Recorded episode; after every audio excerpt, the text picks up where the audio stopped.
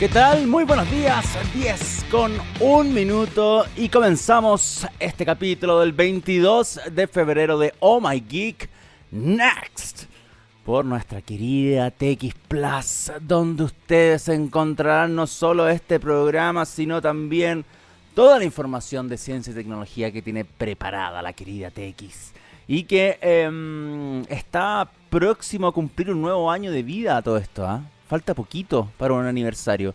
Para el aniversario número 2020, 21, 22, 23. ¿Cuarto año? Sí, pues a partir del 2019 esto. Cuarto año. Así que nada, bueno, qué bueno mm, poder también estar cercano a una celebración de un medio que está dedicado exclusivamente a ciencia y tecnología y que comenzó así, que ha mantenido sus raíces y que puede decir que cumple cuatro años, considerando todo lo que ha pasado en el planeta, eh, creo que es ya es loable, per se. Así que simplemente por existir ya es algo totalmente loable. Eso va a pasar claramente si no me equivoco, la primera transmisión fue como el 19 de marzo, fue como a mitad de marzo del 2019, no me acuerdo. Yo voy a ser súper sincero, yo arranqué las transmisiones de TX Plus. O sea, fui el primer programa que salió al aire cuando comenzó TX Plus. Entonces, pero aún así no me acuerdo la fecha. Perdón pero em, en algún momento lo vamos a tener que recordar y lo vamos a mencionar. Ojalá, ojalá, no sé, me estoy quemando con esto, ¿ah? por si hay algún concursito, señor Cedro, usted que está ahí ya comandando todo, eh, algún regalito para la gente, pues, un mínimo estas cosas, para que comience eh, la jornada 2023, por así decirlo, de la mejor forma posible, sabiendo que vamos a estar próximamente de aniversario.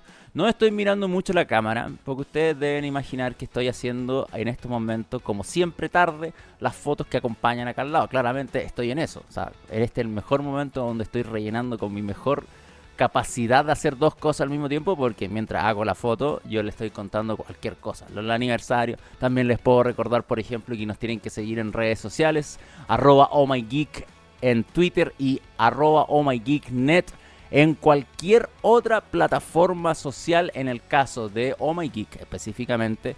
Y para TX simplemente tienen que ir a cualquier red social con arroba TX Plus. Ya hice la foto para que vean mi rapidez. Ahí está, porque vamos a hablar de Netflix. Eso quería que estuviese más ratito. Eh, aprovecho de saludar al señor Gabriel Ceder ahora sí que están los controles. Buenos días, señor. Gracias por em, su asistencia, como siempre, en esta jornada. Hoy me tiene dos, no solamente uno, dos datos del buen Gabriel que me lo tiró en la pauta, o sea, me lo tiró en WhatsApp. Me dijo, hoy en entrevista, así que no sabemos si es que vamos a alcanzar a tirar las dos cosas, elija la que quiera. Pero yo tengo fe que podamos tirar las dos, eh, las dos efemérides que escogió. Así que, siendo sincero, realista, tratemos de mostrar las dos cosas al mismo tiempo, que sería muy entretenido, porque son dos efemérides muy interesantes, muy de dos bandas. Quizá en realidad una es una banda y el otro eh, es acerca de un personaje dentro de la banda, pero no me quiero adelantar. Aún así, ambas son conocidas. Em, ambas son muy queridas por un público, sobre todo eh, en la década de los 90, tanto como le gusta al señor Cedre en los 90, está eh, presente en esta jornada con estas dos efemérides. Bueno, ¿qué vamos a hablar el día de hoy? Tenemos, como les dije, al, voleo y probablemente también lo descubrieron en las redes sociales de TX, hay entrevista para el día de hoy. Vamos a estar hablando con Andrés García de Sonda sobre em, tecnología aplicada al retail y el comercio. Vamos a hablar de Netflix, como lo pudieron ver en la foto que ahí apareció, pero lo voy a poner después. Em, y em, de Netflix, pero un de, los raros que está Netflix ahora, del, momento del mal momento que está pasando Netflix. no es por patearlo en el suelo, para nada, sino para ir viendo cómo el más grande de los streaming de video simplemente va cayendo. No va mejorando, no va subiendo, no va ganando suscriptores, sino va cayendo. No en picada, pero sí sostenidamente, por lo menos dentro de los últimos dos años, desde que eh, tuvo su máximo su máximo peak en la pandemia, porque la gente contrató mucho Netflix en la pandemia. De ahí en adelante, cuando ya se acabó el 2020, fue una caída. Y ya desde el año mitad del año pasado se podría decir que ya es derechamente caída simplemente. Así que vamos a ver eso con la implementación del sistema para poder detectar dónde estás usando Netflix que no está funcionando bien. Así que hay hartas cosas para meter en el saco del momento extraño que vive la plataforma. Y si es que hay tiempo, hay dos temitas más. Uno sobre un tema que me llama mucho la atención que me gustaría analizar, que es el hecho de que ahora Meta también quiera cobrar por verificar cuentas igual como lo hace Twitter, sabiendo que el negocio eh, da, pero no para, existir. Pero aún así, eh, por lo visto, Mark Zuckerberg habría tomado la idea de Elon Musk como una arista para generar algo de plata. Y en caso de plataformas que solamente se alimentan por publicidad y entregando nuestros datos. O sea, yo creo que ese ya era el máximo pago. No, no entiendo por qué tengamos que seguir pagando por usar algo que simplemente nuestra vida es la forma de cómo se alimenta la presa madre y gana plata. Pero bueno. Bueno, yo no soy quien aquí para juzgar quién utiliza qué plataforma, ¿no? Así que también lo vamos a estar analizando porque hay algo que me parece mm, eh, particularmente raro, que es el hecho de que pagues por mayor visibilidad. Y eso no me parece justo. Eso a mí en particular no me parece justo. Em, pero bueno, vamos a estar analizando eso también porque es parte de lo que promete Mark Zuckerberg, promete Meta para las suscripciones que se van a comenzar a vender, que se están vendiendo de hecho en dos países, para Facebook e Instagram. Bueno, bueno, eso va a ser gran parte del capítulo del día de hoy. Quiero comenzar inmediatamente con Netflix. Hablemos de Netflix, hablemos del momento. Yo en la pauta le puse momento turbio. Momento turbio de Netflix, no sé si llamarlo turbio, quizás le estoy dando un poco de color pero hay cosas puntuales que están ocurriendo actualmente, ahora, en finalizando febrero de 2023. Estamos a 22 de febrero, están pasando cosas muy particulares. Uno, Netflix no para de perder usuarios. Ya, o sea, lo, último recuento hasta eh, por consultoras hasta diciembre de 2022 ve que Netflix pierde usuarios simplemente. Y la cantidad que va perdiendo usuarios no necesariamente la van ganando otros inmediatamente, sino se va repartiendo en eh, la adquisición de nuevos usuarios en otro servicio. Y eso se puede deber a múltiples cosas. Uno, el tema de las cuentas compartidas, estamos claros. Otra, por el contenido, que quizás no ha sido el mejor, pese a que ha tenido exitazos durante el 2022 como Merlina, como Wednesday. Em, aún así, no ha permitido un repunte y quizás probablemente lo que ha hecho es mantener una capita de usuarios, pero en general va bajando. Entonces, eso es como número uno. Lo número dos es el hecho que eh, haya implementado ayer. El 21 de febrero era la fecha límite, entre comillas, para muchos alrededor del mundo para identificar tu ubicación. Y así Netflix sabe dónde estás usando el servicio y no te va a empezar a molestar de decir, oye, está ahí en otro lado y todo. Pero el tema es que si alguien no establecía la ubicación, Netflix de igual forma te iba a empezar a ubicar. Eh, y eso está generando problemas. Y lleva problemas desde hace días desde hace días en España y España es el mejor ejemplo actualmente para todo el resto del mundo de cómo lo está haciendo mal Netflix con esta detección de ubicaciones a través de IP porque simplemente no da una precisión geográfica eh, necesaria o verídica, real, confiable, esa es la palabra que estaba buscando, confiable para decir, para que Netflix te apunte con el dedo y te diga, oye, estáis usando Netflix en otra parte. O sea, pero estoy en mi casa. De hecho, hay gente que dice, mi televisor A, mi televisor B están a metros de distancia en mi casa y tú dices que yo estoy en una ciudad con un dispositivo y en otra ciudad con otro dispositivo. Entonces es una rareza atroz lo que está pasando con Netflix y también lo vamos a ver con ejemplos, porque tengo un par de ejemplos de tweets de gente que está demostrando esto.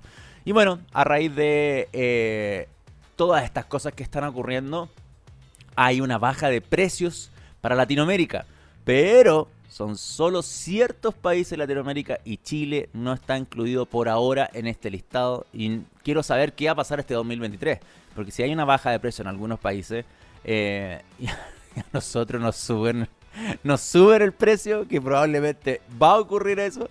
Yo ya no, no tengo cómo defender una plataforma que toma decisiones muy extrañas.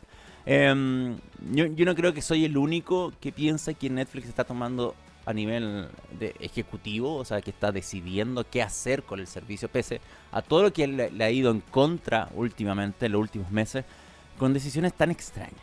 O sea, es la, es la, es la empresa que está llevando la batuta en controlar las cuentas compartidas. Démosle crédito al menos por eso, por el intento, porque ni Disney Plus, ni HBO Max, ni Hulu, ni cualquier otra plataforma que podamos tomar en el planeta Em, está haciendo algo activamente como lo está, lo está viendo Netflix para poder controlar el hecho y que no compartan las cuentas. Y me imagino, me imagino un Disney Plus y un HBO Max como el meme de Juan Gabriel mirando detrás del árbol, así como asomándose, viendo qué va a ocurrir con Netflix y todo esto. Y sabiendo que no va bien, es como, ok, nosotros no lo implementemos todavía. O, no vea, o veamos que realmente le termina funcionando Netflix porque hasta ahora em, no, no está dando lo que debería ser. Y eso no solamente genera eh, frustración en los usuarios, sino directamente desconfianza en la plataforma al tratar de implementar tecnologías que sinceramente no están dando fruto. Bueno, vamos por orden. Lo primero que les mencionaba. Eh, ayer, 21 de febrero, recuerden que estamos en vivo, 22 de febrero es hoy.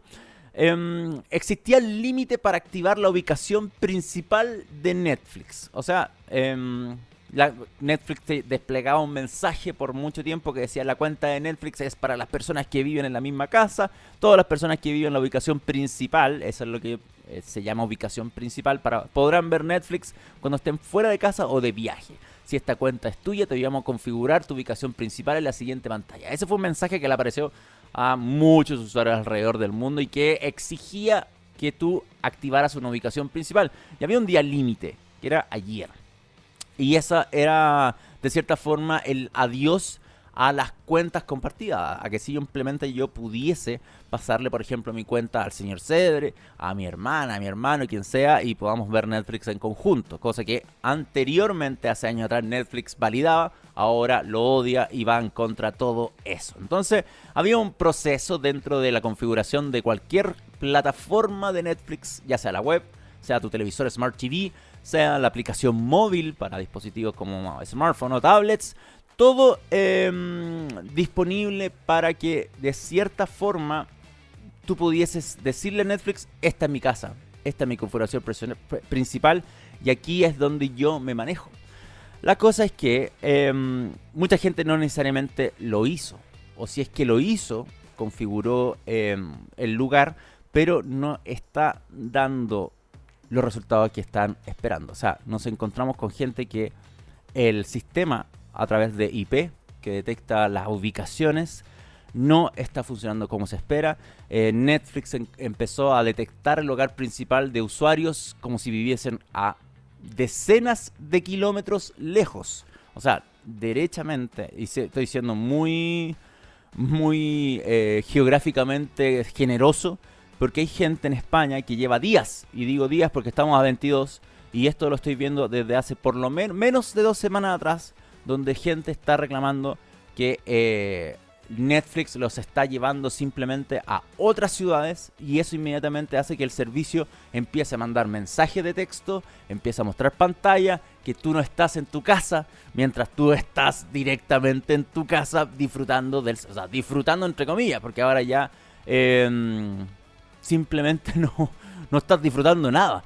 Les voy a mostrar algún par de pantallazos de gente que eh, se ha visto de cierta forma afectada por esta situación, donde em, es triste, es latero, porque se da te da cuenta que, inmediatamente puedes dejar de confiar en el servicio y que tu experiencia se va a ver mermada o que directamente te vas a encontrar con sorpresas aleatoriamente aburridas, fome, mal, malas situaciones que, que pasó desde simplemente querer ver una serie, una película, a encontrarte con problemas, mensajes de texto, Netflix poniéndote pantalla. Entonces, todo ese tipo de situaciones terminan aburriendo. Vamos a ver, eh, ah, como siempre, no tengo nada configurado acá, señor Cedre. Carajo, santo. A ver ahí. No. No pasó nada, a ver. Ahí puse el calendario. Ahí está el Safari. Muy bien. No se ve adecuadamente, lo voy a corregir un poquito ahí. Mira qué hermoso. Ese es un ejemplo que me gustaría darle de gente que simplemente está tuiteando en España respecto a esta situación.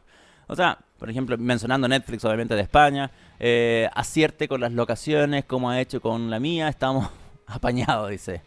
Em, según Netflix, le manda un mensaje, dice, tu ubicación de tu televisor cerca de Irún. No tengo idea dónde está Irún, si alguien lo puede saber ahí me va corrigiendo. Pero esta persona vive en Alicante. Acá hay otra persona que le responde, esta misma dice, dos televisores, misma vivienda, según Netflix, uno está en Logroño y el otro en Sabadell. Sabadell sí sé dónde está, está al lado de Barcelona. Eh, y dice, vivo en Bilbao.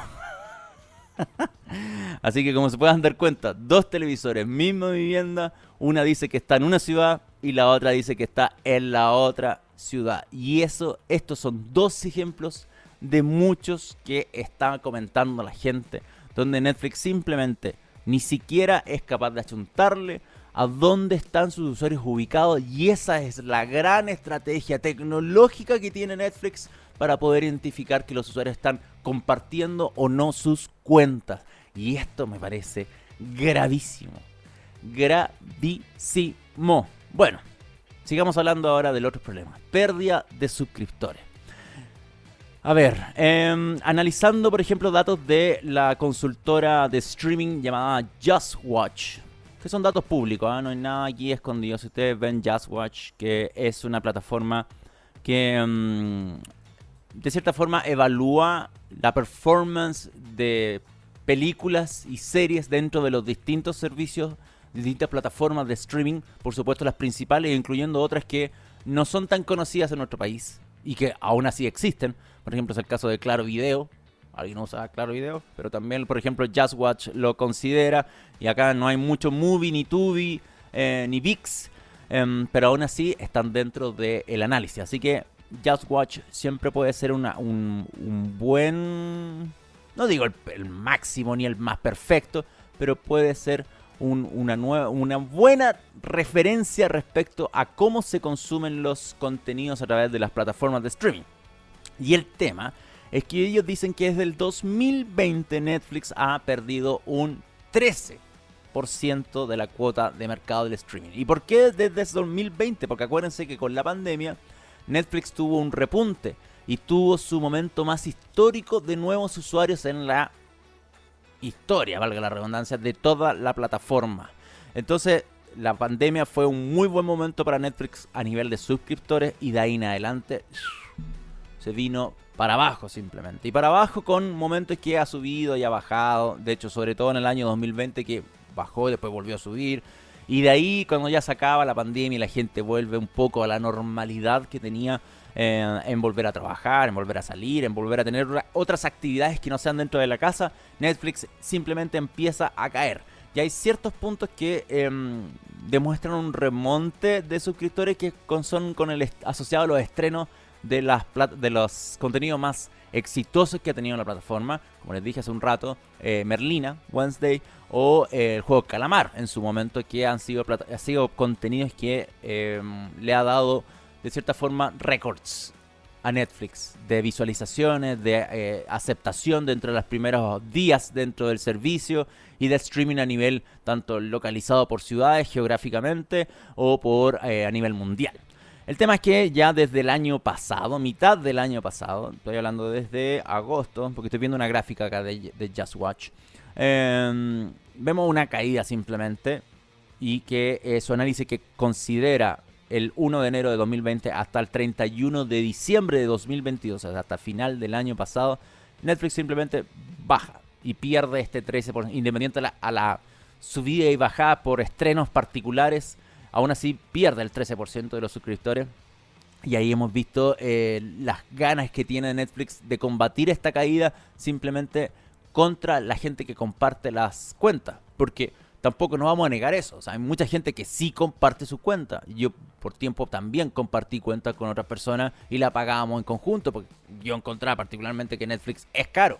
Y lo hacía. Yo pagaba y en algún momento también no tuve Netflix y después volví a tener por mi cuenta y fue solamente por algún por algún contenido en particular que quise consumir y pagué Netflix, pero en el resto no necesariamente tenía Netflix. Entonces también eh, veo que esto también va fluctuando en el sentido de que aparecen las nuevas plataformas y que se empiezan a, aparecer en distintos mercados a, nivel global. En el caso de HBO Max, en el caso de Disney Plus, en el caso de eh, Apple TV Plus.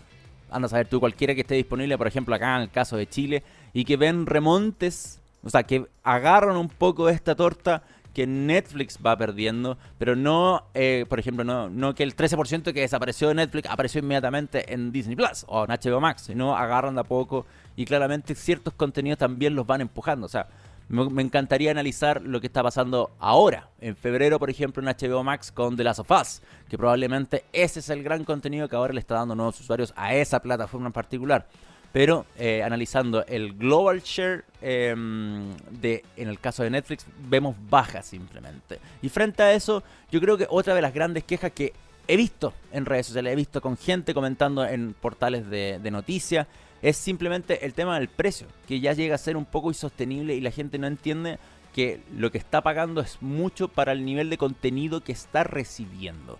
Y ese es otro gran problema dentro del servicio porque em, también vemos gente que simplemente dice, ok, no me dejan compartir la cuenta. Esta, la típica queja de redes sociales. No estoy diciendo yo que, en realidad eh, piense así, sino veo queja de como no me dejan compartir cuenta y más encima esta cuestión es cara, no la puedo pagar yo solo, no voy. Y en realidad va a pasar eso con mucha gente y no sé si Netflix apuesta a eso también. Y eso es raro. Eso es raro porque... Em, por ejemplo, en Latinoamérica no hay poder adquisitivo tanto para estar pagando un Netflix todos los meses. Para estar pagando un Netflix de esa forma todos los meses, no, no da tanto los bolsillos. Yo por eso también, eh, yo no me caso con, en mi, esta vez es mi comentario personal, yo no me caso con una plataforma en particular. ¿Cuál es el sentido de casarse con una plataforma en particular? Si hay otras que ofrecen contenido. Por ejemplo, ahora tengo HBO Max y ahora tengo HBO Max por The Last of en realidad por eso. Y quizás cuando aparezca Succession me quede pagando un par de meses más o, lo que o lo que dure la temporada y ahí lo vuelvo a cortar. Nadie me obliga, no tengo un contrato con nadie. Y hay gente como que se molesta ver ese tipo de cosas y por mí podría ir fluctuando de eso, sabiendo que hay plataformas de streaming gratuitas, sabiendo que existe un YouTube que te llena de contenido, un Twitch que también hay otro tipo de contenidos también, y existen así otras plataformas que están disponibles a la gente, em, y, y aún así Netflix, por ejemplo, se tira con una estrategia extrañísima, pero tratando de amortiguar también ese problema del precio, que es otra de las grandes quejas, vemos que en regiones que no son muy platúas, en el caso de la nuestra, Latinoamérica, em, ahí va a existir un grupo de países que van a recibir una baja de precio en los planes de suscripción. Y estos son, en el caso de Bolivia, Cuba, Nicaragua, Paraguay, eh, Venezuela, Ecuador, El Salvador, Guatemala, Honduras, República Dominicana. Eh, y creo que ya los dije todos. Ah, no, Panamá. Me faltaba Panamá. Esos países van a tener un descuento eh, y son descuentos que son de cierta forma bien interesantes. El caso de Bolivia, por ejemplo, eh, y Venezuela, el, el, plan básico estaba a 8 dólares y ahora va a estar a 4 dólares. O sea, tuvo un bajón directamente del 50% de descuento. Y en prácticamente no, es en todos los planes. De hecho, ese es el básico, el estándar. Costaba 11 dólares, ahora cuesta 6. Y el premium, que costaba 14 dólares, ahora cuesta 8. En el caso de Ecuador, creo que los cambios son muy similares. Costaba un dólar más, simplemente. Ah, no, un dólar más. En vez de bajar de los 8 dólares en Ecuador, El Salvador, Guatemala, Honduras, República Dominicana, de 8 dólares baja 5. O sea, no tuvo el 50% de descuento, un poquito menos. Y así con otros países. Y esta es información que está publicada en eh, la web de Netflix, porque no es información escondida ni un rumor, es parte de lo que eh, son los cambios en los costos. Y cuando ustedes entran a la, a la plataforma de Netflix y se encuentran con em, información por país, ustedes seleccionan su país y les va a salir información respecto a los precios y a los cambios que ha hecho la plataforma dentro de cada nación. Pero em, aún así no deja ser un momento extraño para Netflix donde pierde usuarios, donde eh, sus tecnologías que están aplicadas para combatir el mayor problema que ellos identifican que es el compartir cuentas no funciona y eh, de cierta forma tiene que llegar a este punto que es bajar precios directamente en ciertos países de Latinoamérica, que probablemente donde esté más floja la cosa o donde el, el poder adquisitivo no es tan alto como para llegar a cobrar 14 dólares por un plan aunque mucha gente puede decir, oye, pero 14 dólares, cualquiera lo paga. No, no, cualquiera no lo paga. Cualquiera no puede pagar esa cantidad de plata simplemente por un servicio de streaming, que no es obligatorio. Que eso es lo otro que les quiero decir. Eh, si ustedes ven una experiencia mermada en sistemas como un Netflix y no es capaz ni, ni siquiera detectarte bien dónde estás, simplemente denlos de baja hasta que vuelva a ser bueno y no gasten plata. No gasten plata en algo que simplemente no le está dando el servicio que ustedes esperan. Y así tal cual, como no les gusta comprar el pan en cierta panadería, no les gusta cómo lo hace Netflix con sus contenidos y su tecnología que no está funcionando actualmente y que pasa un mal momento. Y si lo va a corregir, que se toma el tiempo de hacer las cosas bien, lo arregla y ustedes pueden volver. No hay contrato, esa es la gracia de esto. Pueden pedir un mes y después el otro mes lo cancelan simplemente. Pero dense la lata de estar eh, yendo y viniendo de servicio en base a su preferencia, a cómo ustedes creen que debería ser un servicio de esta, de, con un estándar internacional que debería entregarte no solamente el contenido, sino también la fiabilidad de una plataforma que funcione en excelentes condiciones. Eso, señor Cedres, son las 10 con 26 y creo que nuestro invitado ya debería estar por llegar si es que no está ya conectado. ¿Está conectado? Ya. Entonces vamos a ir a la música. Pero, pero, vamos a presentar la primera efeméride del día de hoy, porque el señor Gabriel Cedres me dice que un 22 de febrero de 1993, 1993 se publica el Pablo Honey, el disco debut de Radiohead. Alto álbum, alta banda y alta canción la que vamos a escuchar el día de hoy para recordar al Pablo Honey, la cual es Creep, que eh, tiene una versión especial de Creep. Ah, mira qué bonito eso. No sabía que en Estados Unidos em, el, está censurada de cierta forma. Porque en vez de decir fuck, uh, uh", dice berry.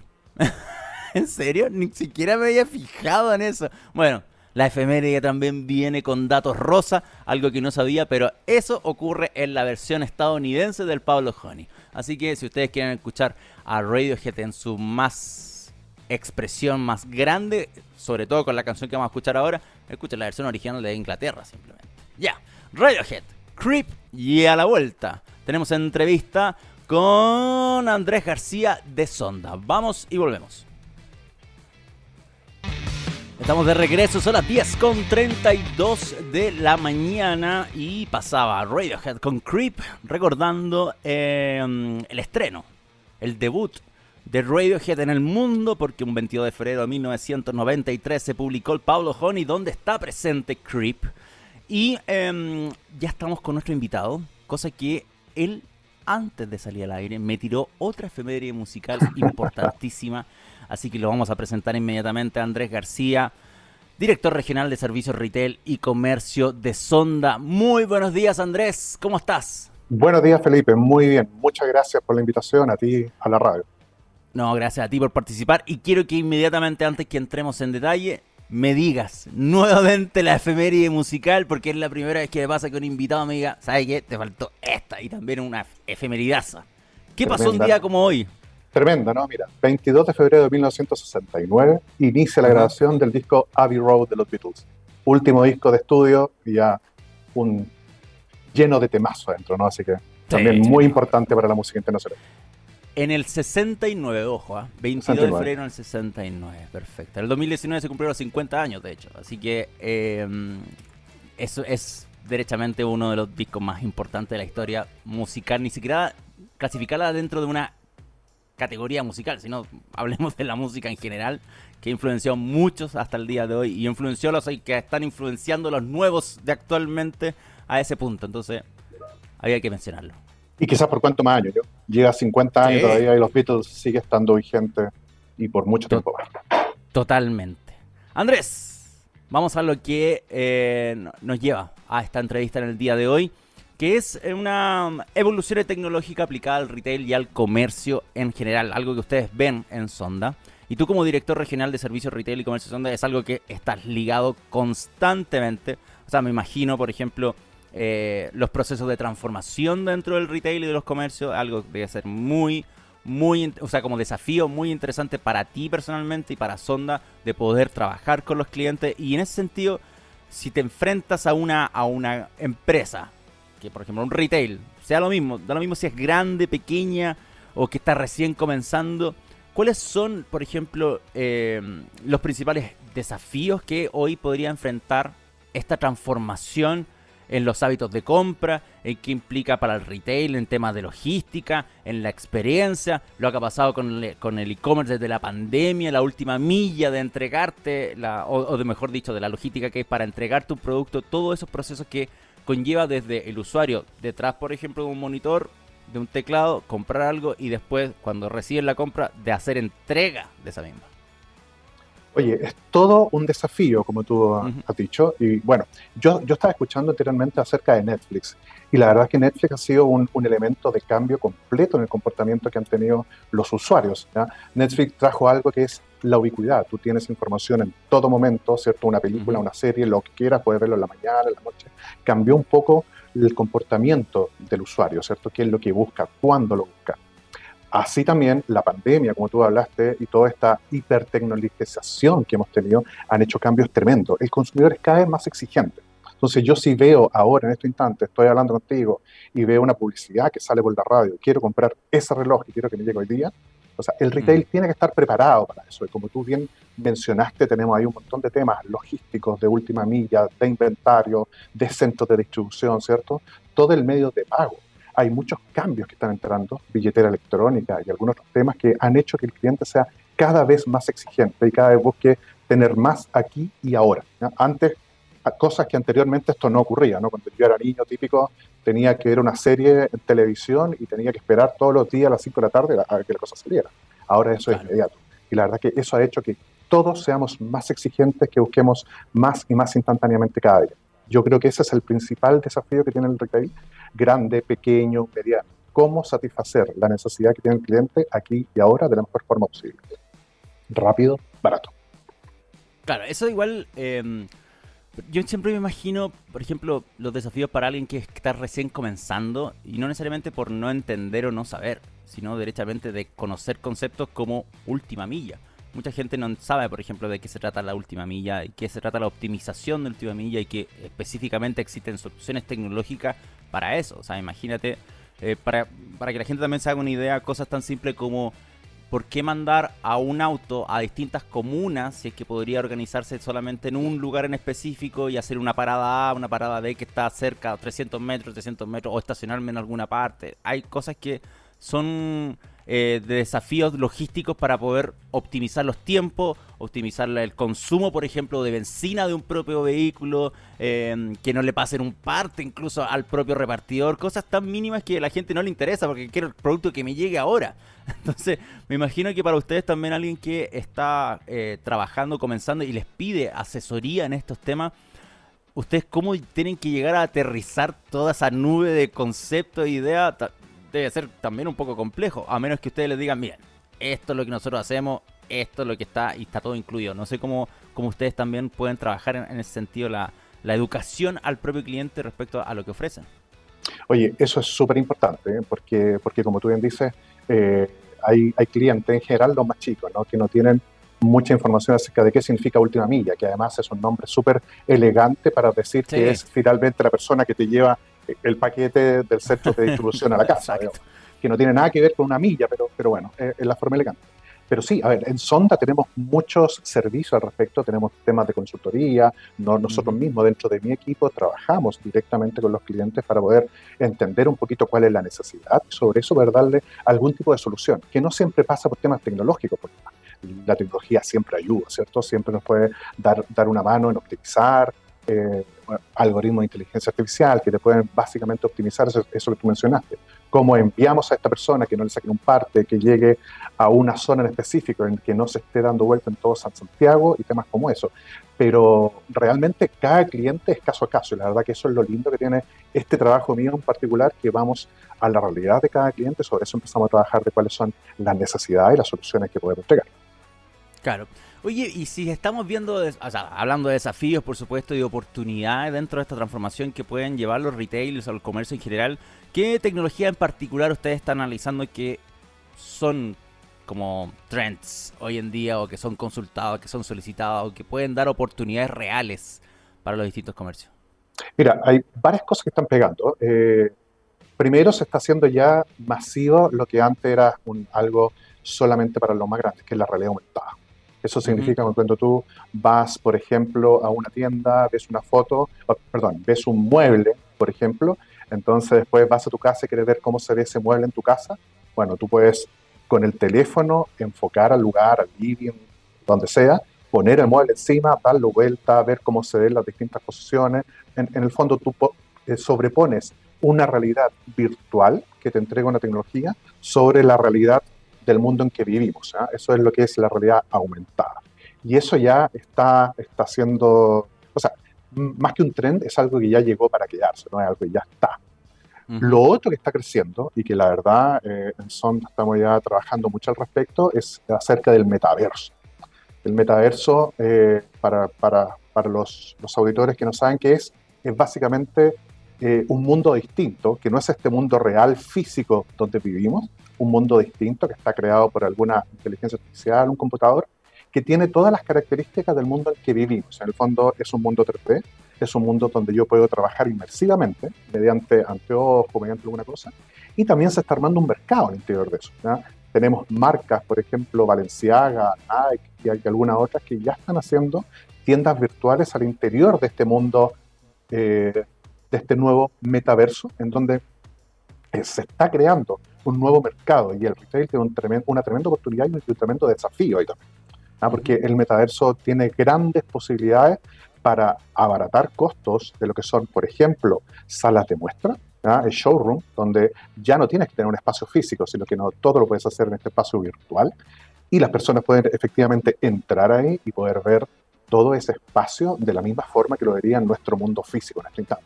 Eso es un tren que está creciendo, que está creciendo un montón de la mano con un montón de tecnologías. La, verdad que metaverso en este instante es algo que eh, sabemos lo que es ahora, no sabemos a lo que va a llegar.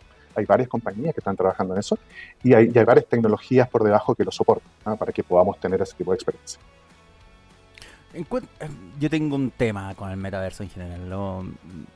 Yo la verdad es que eh, todo este tiempo que lo llevo viendo, desde que Mark Zuckerberg se le ocurrió sacarlo como una bolsa de flote salvavidas, todo lo que le pasaba a Facebook en su momento con Cambridge Analytica, cambiar el nombre a Meta, inventar esta tontera al metaverso y todo.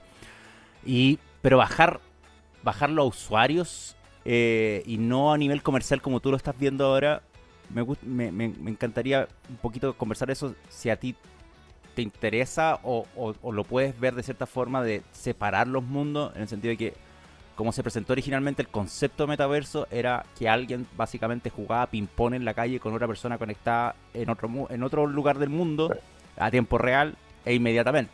Entonces para mí fue como, esta es la vendida de humo más grande y la tirada a piscina con menos agua que he visto en mi vida, porque es algo que no existe y Mark Zuckerberg lo está vendiendo ahora. Y ahora vemos que los MetaQuest Pro, cualquier producto nuevo que está sacando Facebook, dijo, ok, no me fue bien simplemente con la gente vámonos por el lado del comercio. Y aquí es donde yo te quiero preguntar, porque tú directamente ves temas de retail y comercio. ¿Ves más oportunidad al metaverso? A la realidad virtual. La realidad virtual existe ya hace décadas. ¿Le ves más al metaverso en este mundo que en el del usuario final? O sea, por ejemplo, con gente conectada porque sí haber contenido, por ejemplo, online, o alguien, por ejemplo, como una empresa, como tú dices, una casa piloto, que tenga un servicio de, realidad virtual para poder tener esta experiencia. ¿Ves que ahí hay mejores oportunidades en un mundo más de negocio empresarial, industrial, que usuario final? Definitivamente, definitivamente. A ver, como, como tú bien dices, para el usuario final puede ser en este instante una, algo más que probar, ¿no? Juego en línea o cosas así pero, pero imagínate lo siguiente, imagínate, por ejemplo, una, una automotora que pueda tener todos los modelos de automóviles con todas las versiones había por haber en una sala de muestra en un showroom virtual, donde el cliente puede entrar y pueda cambiar el automóvil a su pinta y realmente llevarse el automóvil que él quiere. Y la verdad que eso reduce un montón los costos de inventario que tienen en las salas de venta, eh, pero el cliente puede realmente ver todos los modelos que tiene esa compañía, literalmente todos los modelos. Entonces, eso es una tremenda ventaja para la industria. O te, pongo otro caso. Anteriormente estábamos muy acostumbrados a lo que era desfiles de modo ¿cierto? Y pasarelas, cosas así. Ahora ya tú puedes hacer exactamente lo mismo en un ambiente eh, completamente simulado en donde también puedes tener toda la conexión y yo como usuario, eh, como, como, como cliente en el fondo, podría incluso personalizar ese ambiente a lo que a mí me gusta y no solamente ver lo que la marca me quiere mostrar. Y la verdad que eso también es una experiencia súper enriquecedor del cliente final. Si bien coincido contigo, en un principio esto partió de una manera, como te dije al principio también cuando entré en esto, nadie sabe hacia dónde va a llegar. Por ahora las posibilidades, las opciones son bastantes. Y, la tecnología que lo están soportando, la verdad que cada vez se están dando más y más oportunidades a las empresas para poder entrar en esto y para poder hacer cosas bastante entretenidas como las que te comenté. Claro, encuentro interesante el discurso a la larga, porque estamos imaginando, por ejemplo, la automotora, por ejemplo. Prepara un showroom, hace una inversión en un, lugar donde necesitan dispositivos para poder ofrecer esta experiencia, yo creo que ahí está la gran diferencia. El retail, el comercio puede hacer eso.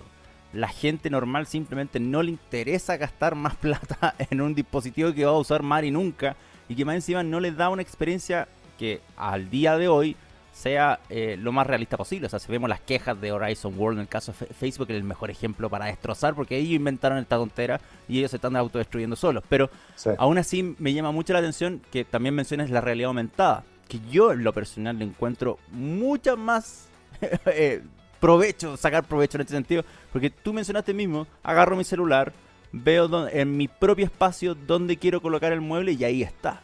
Entonces son cosas por separada y me da mucha lata que muchas veces se, por culpa de Zuckerberg en realidad se manchen tecnologías que encuentro que son súper buenas. Lo, pasa, lo mismo que pasa con la tecnología de, la realidad híbrida, donde vemos otros dispositivos que te dan otro tipo de experiencia, en el caso de los HoloLens, por ejemplo, de Microsoft, donde hay gente en Madrid donde se ha estado probando, médicos en Madrid que están operando con los HoloLens y saber qué tiene el paciente mientras lo está operando en una pantalla que le aparece eh, virtualmente al frente de su realidad.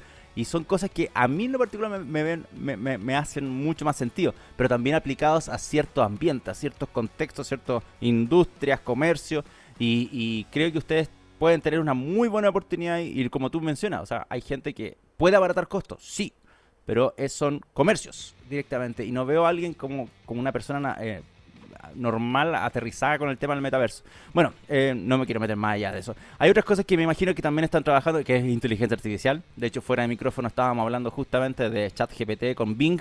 Eh, ¿Cómo lo han visto ustedes también aplicado eh, a, la industria, más allá del, clásico asistente virtual, que me imagino que se lo deben pedir mucho? ¿Qué otras aplicaciones también ustedes están viendo con, con inteligencia artificial? Uy, hay muchas cosas al respecto. Principalmente lo que estamos trabajando ahora es lo que es reconocimiento de imágenes. Tú puedes tener cámaras al interior de los, de los eh, locales que vean no solamente eh, algún tipo de comportamiento reñido con, con, la ley, digamos, que es lo que normalmente el usuario final piensa, sino que podemos ver cuál es la sensación que tienen los clientes al interior del ah, local. Entonces, yo puedo saber con inteligencia artificial en este instante si Felipe Ovalle fue a alguna tienda X y salió frustrado, salió contento, si realmente compró en la tienda, si no compró en la tienda. Y, eso es una información súper rica que el retail puede, puede trabajar y puede, puede utilizar para mejorar su atención al cliente. Eso, es eso, es algo que estamos haciendo en este instante. Eso es muy bueno, muy bueno. Sobre todo considerando no solamente eh, niveles de frustración, sino, por ejemplo, el, el walkthrough que tiene alguien dentro de la propia tienda. O sea, me imagino, porque uno va a una tienda y encuentra secciones, sección de hombre, sección de deporte, cosas así. Me imagino también que son cosas posibles de evaluar, ¿o no? De todas formas, eh, zonas calientes, ¿cuáles son las zonas donde los clientes más mm. van? Por tus promociones, tus mejores productos, tus bestsellers, ¿cierto? Pueden estar ahí también puedes, revisar las góndolas, que la inteligencia artificial te diga, mira, ¿sabes qué? Este producto estamos con quiebre stock o no hay en, la tienda, en la sala, entonces por favor vayan inmediatamente a estar haciendo la reposición. O incluso es más, tenemos inteligencia artificial a, algunos productos que mediante algoritmos predictivos lo que pueden hacer es pueden decir, mira, según la gente que ha entrado en este momento a la sala, eh, en dos horas más o en 30 minutos más vas a tener una fila de 10 minutos en las cajas, por lo tanto empieza a prepararte, empieza a sacar más cajeros a la sala para que esas filas no sean de 10 minutos. Hasta ese punto podemos llegar al interior de la sala de venta. Si nos vamos al tema logístico, eh, hay, cosas muy entretenidas que, que puedes hacer. Por ejemplo, si en algún instante tienes eh, tienes algún tipo de, de despacho para hoy día que sale de un centro de distribución que está en alguna parte de la ciudad y por alguna razón hoy a las 8 de la mañana, cuando todo tenía que salir, ese, ese centro de distribución no está disponible por alguna razón, entonces lo que hace esta inteligencia es decir, mira, para cumplir todos los pedidos que yo tenía que entregar el día de hoy, entonces todos los productos los tengo que sacar de estas distintas partes. Y haciendo esta mezcla, efectivamente voy a cumplir con mi promesa hacia el cliente de hora de llegada, de entrega de producto, etcétera, aunque tengo un centro de distribución abajo en este instante. Entonces, todo eso, eh, todas esas predicciones y todo ese trabajo de, inteligencia propiamente tal, efectivamente lo podemos trabajar con este tipo de algoritmo en este instante y es algo que, como te dije anteriormente, llegó para quedarse, o sea, es un producto que está. Claro. Dentro de las tecnologías que se pueden estar aplicando en estas transformaciones que están teniendo los comercios, claramente podemos decir cosas como las que mencionaste. No sabemos dónde, para dónde puede ir, como el caso del metaverso, sabiendo que todo está como medio nebuloso todavía con resultados medio mixeados, por así llamarlo de forma coloquial, pero también vemos eh, resultados más aplicados como inteligencia artificial, que ya más allá de ser una palabra que la gente está asociando más, porque inteligencia artificial venimos ocupando hace años, pero algo que sea más tangible para la gente y lo vaya entendiendo en el caso general.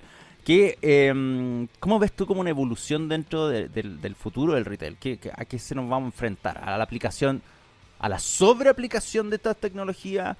O a una universalización de esta? ¿Cómo, cómo ves tú que es la, siguiente transformación que hay que enfrentar dentro del comercio? Buena pregunta. Mira, lo primero que quiero decir ahí es que hace algunos años atrás decían que las tiendas eh, físicas iban a morir, iban a desaparecer. Mm, eso ya no pasó. O sea, la tienda física todavía es una tienda donde el cliente va a tener una experiencia, donde hay cosas que por la tecnología no puede ver texturas de tela, calce de producto y cosas así. Por lo tanto, a la gente nos gusta ir a la tienda. De hecho, una estadística que, le, que leía hace un par de meses en el Mercurio, que post pandemia solamente el 24% de la gente sigue pidiendo las cosas vía internet. O sea, alrededor del 75% le gusta ir a tienda y va a tienda, regularmente. ¿Te das cuenta? Mm. Entonces, eso es un punto importante. Por lo tanto, eh, sí, efectivamente vamos a tener que eh, intentar poner más herramientas al interior de la tienda para, poder hacer más enriquecedora la oferta y, el servicio de entrega que se tienda al cliente. Eso por un lado. Por otro lado, temas de eh, logística, internet, e-commerce y cosas así, va a seguir creciendo también, pero muy unido también a lo que es la, tienda física. Tendencias que están apareciendo en este instante son que ya la tienda no es solo una tienda, también es un centro de distribución en, el fondo una gran cadena para hacerte a ti el despacho de una lavadora. quizás no una lavadora, porque es muy grande, pero un producto un poco más pequeño, un lector de, alguna cosa, un computador, no lo saca de su bodega central, sino que lo saca de alguna de las tiendas que está cerca. ¿Para qué? Para cumplir con esa promesa que te hizo, oye, entrega en dos horas, en tres horas, en cuatro horas. Ojo, solamente para interrumpirte un poquito ahí, eh, hay gente que incluso reclama porque la ropa le llega con la con los tags de seguridad. Claro. y, después, tienen que sacárselos con alicate. Típica queja de ropa, que por lo mismo que tú mencionas, que lo sacan de las tiendas para cumplir con, lo, con lo comprometido. Correcto.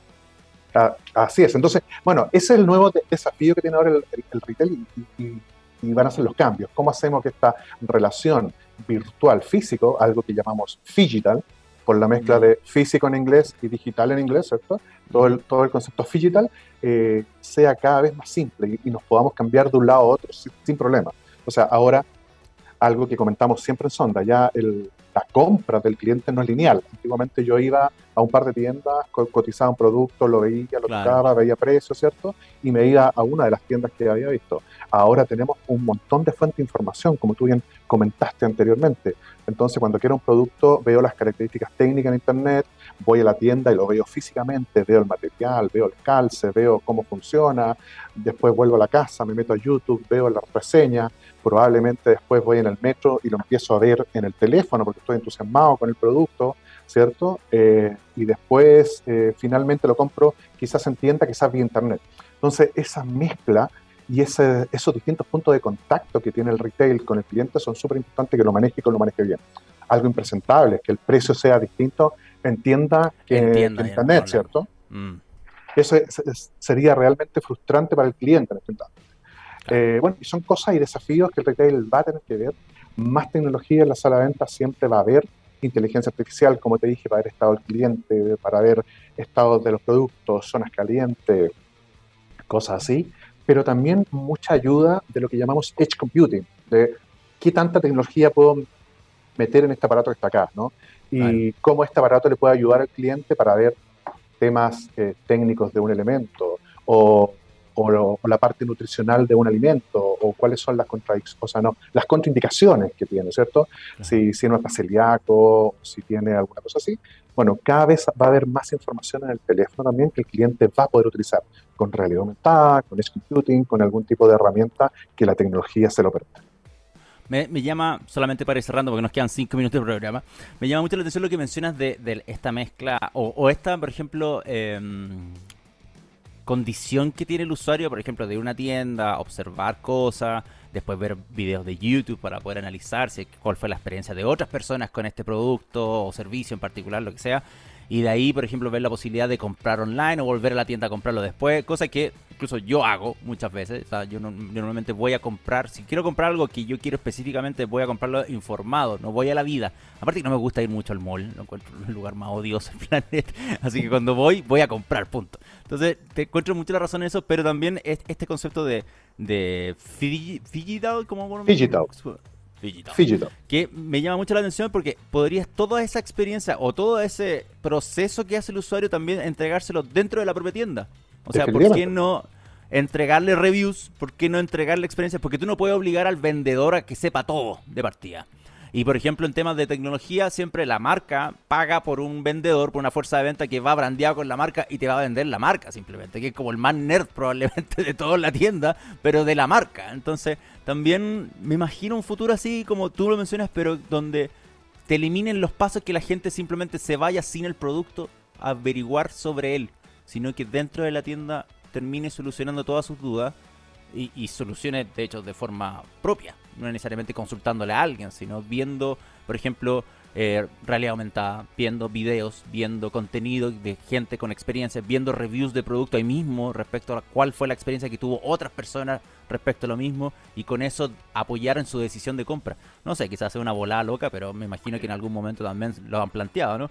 Eso es algo que está pasando. Yo, yo, creo que todo lo que estamos hablando es más realidad que, ficción en este instante y es algo que está pasando en este instante.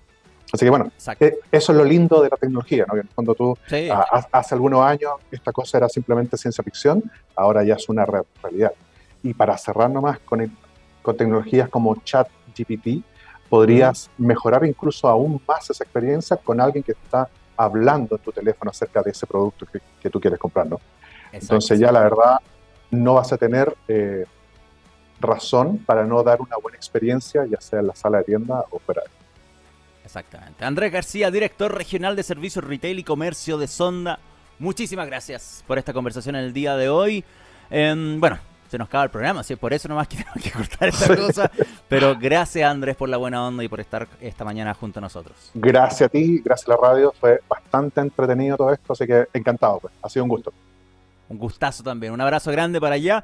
Y nosotros, señor Cedre, nos vamos simplemente. Em, ¿Qué hacemos? ¿Nos vamos con su otra efeméride musical o simplemente nos despedimos? Vámonos con la otra efeméride musical. Ya. Fueron tres, básicamente hoy. La primera, la de el Pablo Honey de Radiohead. La segunda, la que dijo Andrés respecto a el, inicio de las grabaciones de Abbey Road de 1969 en un 22 de febrero. ¿Es así, Andrés? Si no, así es, 22 de febrero de 1969. Perfecto. Y la última es de Sublime, esta banda de reggae punk que eh, hoy celebra a Brad Nowell, que es el vocalista, em, cantante y guitarrista de, que falleció a los 28 de edad como resultado de una sobredosis de heroína. No una muy bonita efeméride, pero sí vamos a recordar hoy a Brad Nowell porque un día como hoy nació simplemente en 1968 y fue el líder de esta querida banda reggae punk Sublime. Si no lo han escuchado, lo van a disfrutar ahora porque nos vamos a despedir con una canción de ellos. Gracias Andrés, gracias señor Cedric. Nos encontramos la próxima semana a las 10 de la mañana con un nuevo capítulo de Oh My Geek Next y nos vamos con What I Got de Sublime. Y nada, que tengan un lindo día y sigan disfrutando de TX Plus. Hasta el próximo miércoles. Chao.